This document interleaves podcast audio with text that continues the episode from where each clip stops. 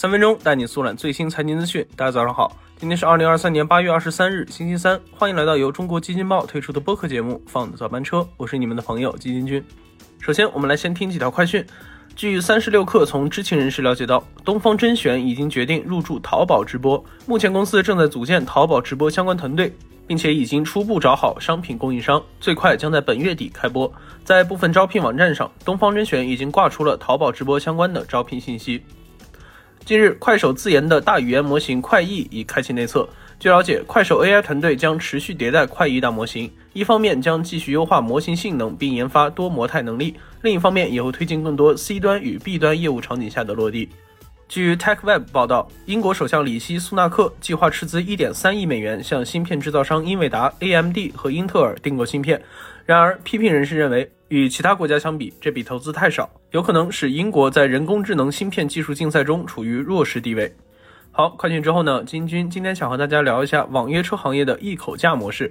那经常打车的朋友可能很早就注意到了，在一些网约车聚合平台上，一口价成为了一项定价常规。那所谓的一口价呢，意思就是乘客设定目的地后，平台系统给出一个固定的结算价格，不管将来是堵车还是改路，所花费的价格都不变。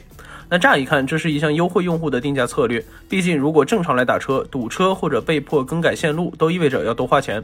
而最近在网络上，这种定价却遭到了抵制。我们一起来看看究竟是怎么回事吧。那首先，金军给大家看几个数据。今年网约车行业累计发放网约车驾驶员证五百七十九万本，车辆运输证二百四十三点四万本。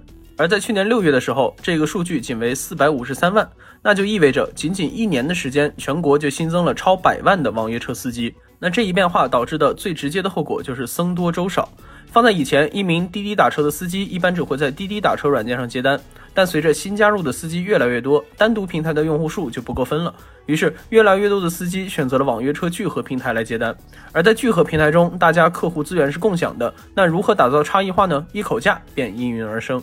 那凭借一口价，平台可以快速提高平台订单量和收入，用户也可以以更实惠的价格来出行，但夹在中间的就是大量的网约车司机了。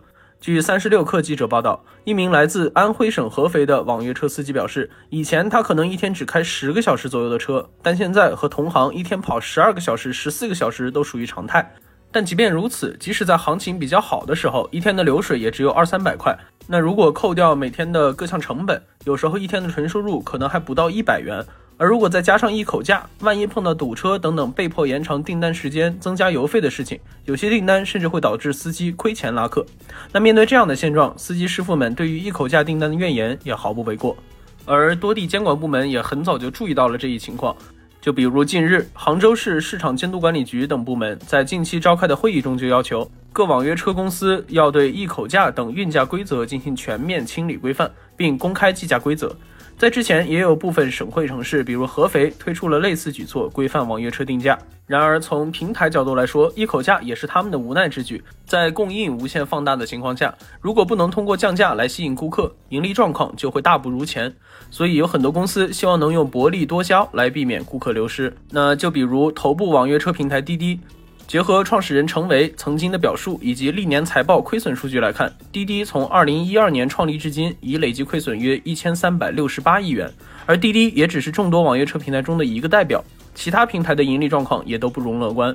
所以，一口价这样的定价模式，就算被彻底禁止，平台也一定会想出其他的定价策略来吸引客户，而用户也不会产生什么损失。那最后受伤的还会是夹在中间的网约车司机。